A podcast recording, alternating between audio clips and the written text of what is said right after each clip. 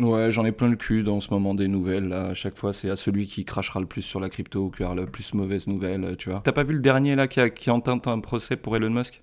Parce que euh, il dit qu'il a manipulé les cours du Dogecoin et qu'il a perdu euh, je sais pas combien et du coup il attaque Elon. C'est merci les States, merci tout. Un mec qui attaque Elon? C'est un mec, euh, c'est un mec qui a regardé le Saturday Night Live, qui est rentré à 70 centimes et qui, ouais, voilà, d'accord, ok, classique. Ouais, dans ces eaux-là, ouais. Attends. Moi, je vais attaquer euh, et, euh, Buterin, euh, tu vois, je vais attaquer Ethereum parce qu'à 1000, euh, 1000 dollars, j'étais pas prêt.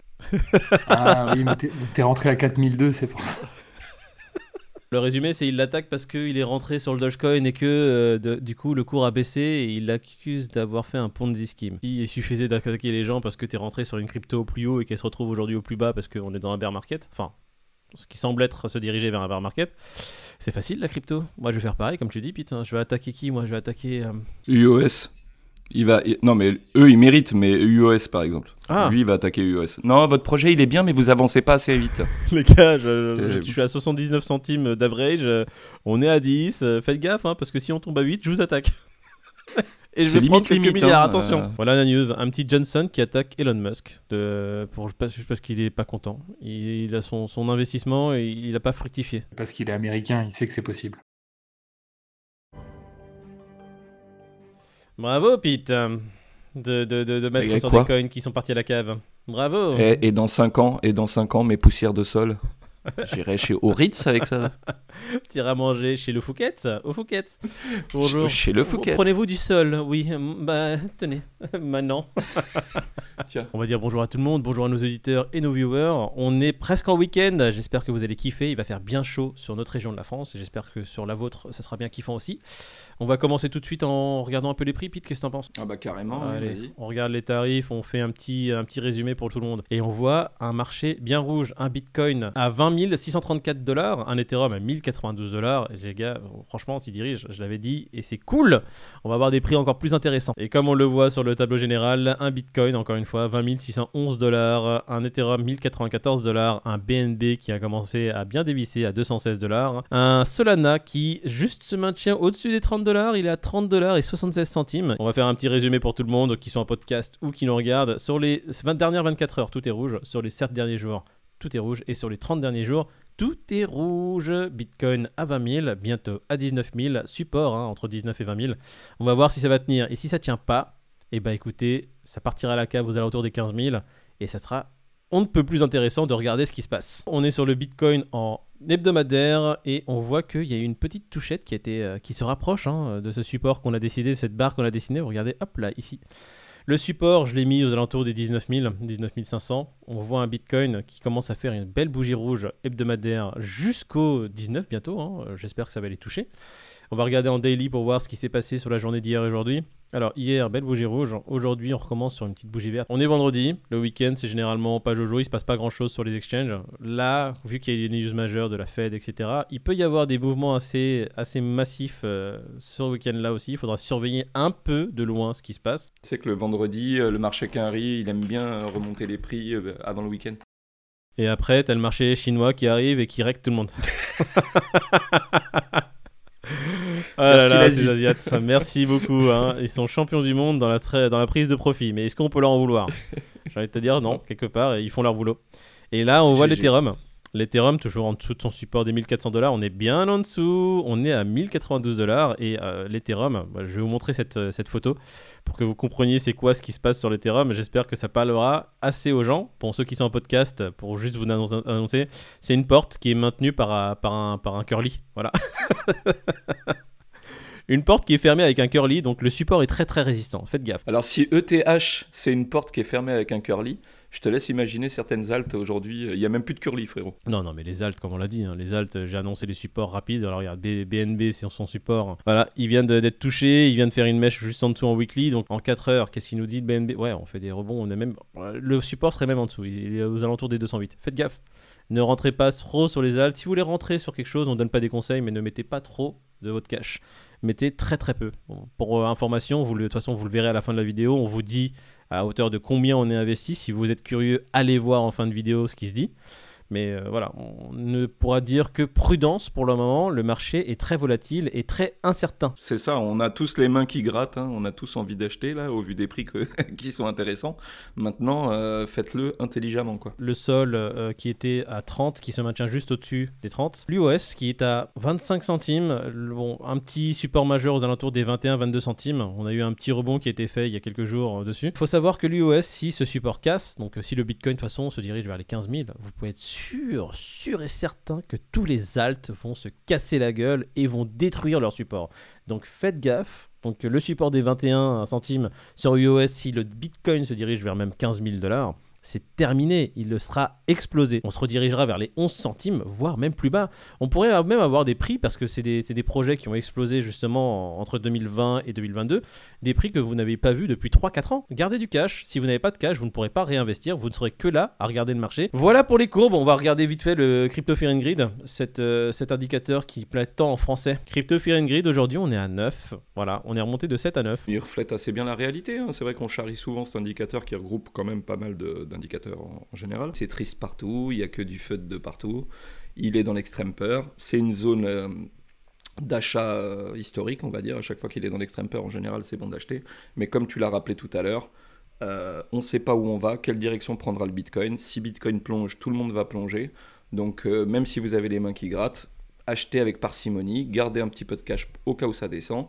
Et puis, euh, on verra bien où le marché nous emmène. hein. Tout à fait. On va être rejoint par David et on va passer directement aux news, messieurs, dames. Bon, les gars, j'ai envie de vous passer une petite news. Vous allez me dire ce que vous en pensez. Un petit gars qui a dit que les cryptos utilisent 56 fois moins d'énergie dans leurs transactions que les banques. un rapport de 4 ans hein, qui a été rédigé. Ouais. Et euh, c'est marrant quand tu vois ça et quand tu vois ce que Bill Gates a dit hier par rapport au fait que c'était énergivore. Bon, Bill Gates, de toute façon, euh, même si une crypto est incroyable, il va dire que c'est de la merde. Lightning plus réseau Bitcoin, ça peut être un, un truc super complémentaire. J'attendais ce rapport, on en avait discuté. Je vous avais dit, j'aimerais bien que quelqu'un vienne avec un rapport. Bon, là, c'est partiel, c'est juste sur les transactions. C'est pas juste sur, le, sur le- tout l'écosystème avec les mineurs, etc. Mais déjà, c'est c'est une bonne avancée. Ça montre que bah, la blockchain en elle-même consomme moins d'énergie que toutes les transactions déjà faites de banque à banque, etc. Ouais, c'est bien les petites contre-vérités qui viennent un peu euh, étayer euh, ou aller dans le sens euh, des cryptos. Parce que bon, à un moment donné, se cacher derrière ça pour pas faire d'adoption de crypto, je trouve ça tellement ridicule. Ouais, écoute, ils ont besoin de quelque chose pour, euh, pour cracher sur la crypto. On va passer à la news suivante. Circle dévoile l'Eurocoin Euroc, son premier stablecoin adossé à l'euro. Circle, qui est le, le créateur de l'USDC, Ouais. notre stablecoin favori, le plus fiable, le plus transparent. Très important. Ils veulent être dans la même ligne de conduite que l'USDC, à savoir euh, la même transparence. Il va être audité. euh, donc c'est à partir du 30 juin, ce sera que aux États-Unis pour l'instant, parce qu'en Europe il y a la loi MICA, etc. Donc euh, on est obligé d'attendre. On va dire Mais clairement ça vraiment. qu'en Europe, il y a une levée de bouclier. Ils ont clairement dit que le premier qui lançait un stablecoin adossé à l'euro, ils allaient le fusiller. Euh, en Europe, on est encore au, au- au temps médiéval. Euh, C'est pour ça que nous, Européens, on se la prend encore bien comme il faut. Ouais, Il y a le URL, il y en a, il y a l'heure l'heure ST qui est l'USDT euh, euro. Mhm. Tout ça c'est baqué sur le dollar.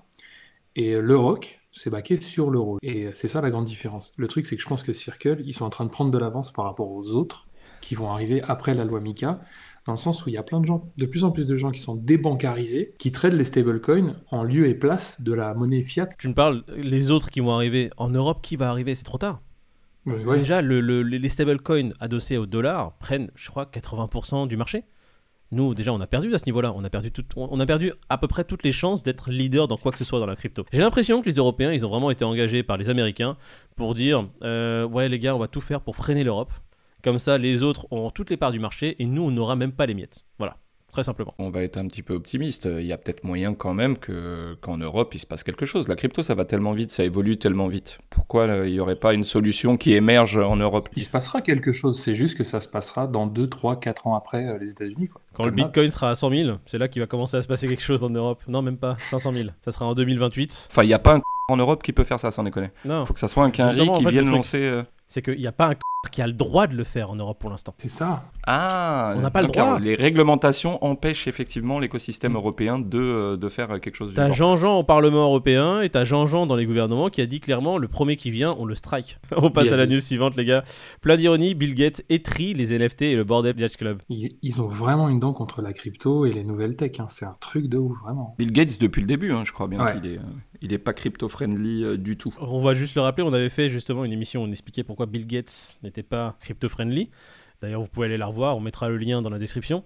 Il avait simplement dit que lui, il investit dans des projets qui a un intérêt pour l'être humain ou qui a un intérêt certain. C'est ça, les types d'investissements qu'il souhaite faire. Et pour lui, la crypto, comme c'est juste quelque chose qui est spéculatif, volatile et qui n'a pas un intérêt vraiment concret pour l'être humain, Ça produit pas de valeur, donc pour lui, c'est pas digne d'intérêt, euh, tel que sur les produits dans lesquels il investit. c'est ses valeurs à lui, c'est ses principes, on peut pas lui cracher dessus pour ça, c'est, euh, il se tient à ses valeurs. Ce qui est juste étonnant, ça sera mon commentaire, c'est que euh, de savoir que Bill Gates a une morale. On ne rentrera pas dans J'en apprends tous les jours dans ce monde-là. Je vais juste résumer la news. Il compare ça juste à, à la théorie du plus grand fou. Un fou va acheter à un certain prix pour le revendre en espérant le revendre avec un profit à encore un plus grand fou jusqu'à ce qu'il y ait des fous assez fous pour acheter encore plus cher. Ça fonctionnera. Mais à un moment donné, les fous, il n'y en aura plus et c'est là que tout va s'effondrer. Pour lui, c'est juste une question de temps. On va passer à la news suivante. Trump retirera 2,5 milliards de TRX de Binance pour protéger son stablecoin USDD. Bon, les gars, j'ai l'impression qu'il y a un Luna 2.0 qui est en train de se profiler là. Il est passé sous la barre des 96 centimes, Ouais. quand on en a parlé avant-hier, je crois. Je mettrai le lien euh, dans la description parce qu'on ne le voit pas tout l'écran, mais voilà. Bon, faites gaffe, les gars. USDD, euh, ça sent mauvais. Hein euh, USDC. Mais euh, excusez-moi. Excusez-moi. Excusez-moi. Qu'est-ce qui sent pas mauvais en ce moment? Euh, Euh, moi, je un dire- truc qui sent bon. Je voulais dire, il n'y a rien qui sent pas mauvais. Voilà. Allez, on va terminer par Elon Musk qui pense qu'il est grand temps d'intégrer les paiements sur Twitter, hein, que ce soit crypto, fiat, je pense. Il a toujours pas encore officiellement racheté Twitter, c'est encore en- dans les clous, c'est encore dans les process et il s'intéresse déjà, il fait déjà des AMA, j'ai l'impression, ou des vidéos live pour expliquer ce qu'il a envie de faire. Ouais, il communique avion. beaucoup. Communique beaucoup pour quelqu'un qui a pas racheté. Tu vois, une fois de plus, on disait tout à l'heure, le mec, il lui intente un procès parce que euh, il aurait manipulé le cours du Dodge. Mais euh, c'est vrai que chaque élocution que fait Elon, il a une influence sur les marchés et qu'à un moment Oui, donné, ça c'est pas, on peut pas le nier, tu vois, le, le fait que le mec, euh, bah on le sait, on l'a vécu nous-mêmes avec le Dodge, euh, on a Mhm. bien kiffé qu'il parle régulièrement. Ouais, moi je m'en fous, il peut s'exprimer autant qu'il veut. Semaine très mouvementée. euh, je- Gardez les ceintures bien serrées, messieurs, dames. Ne rentrez pas de cash sur les marchés pour l'instant. Mon avis est très simple et très tranché. J'attendrai qu'il y ait une latéralisation qui se fasse au niveau d'un des supports du Bitcoin.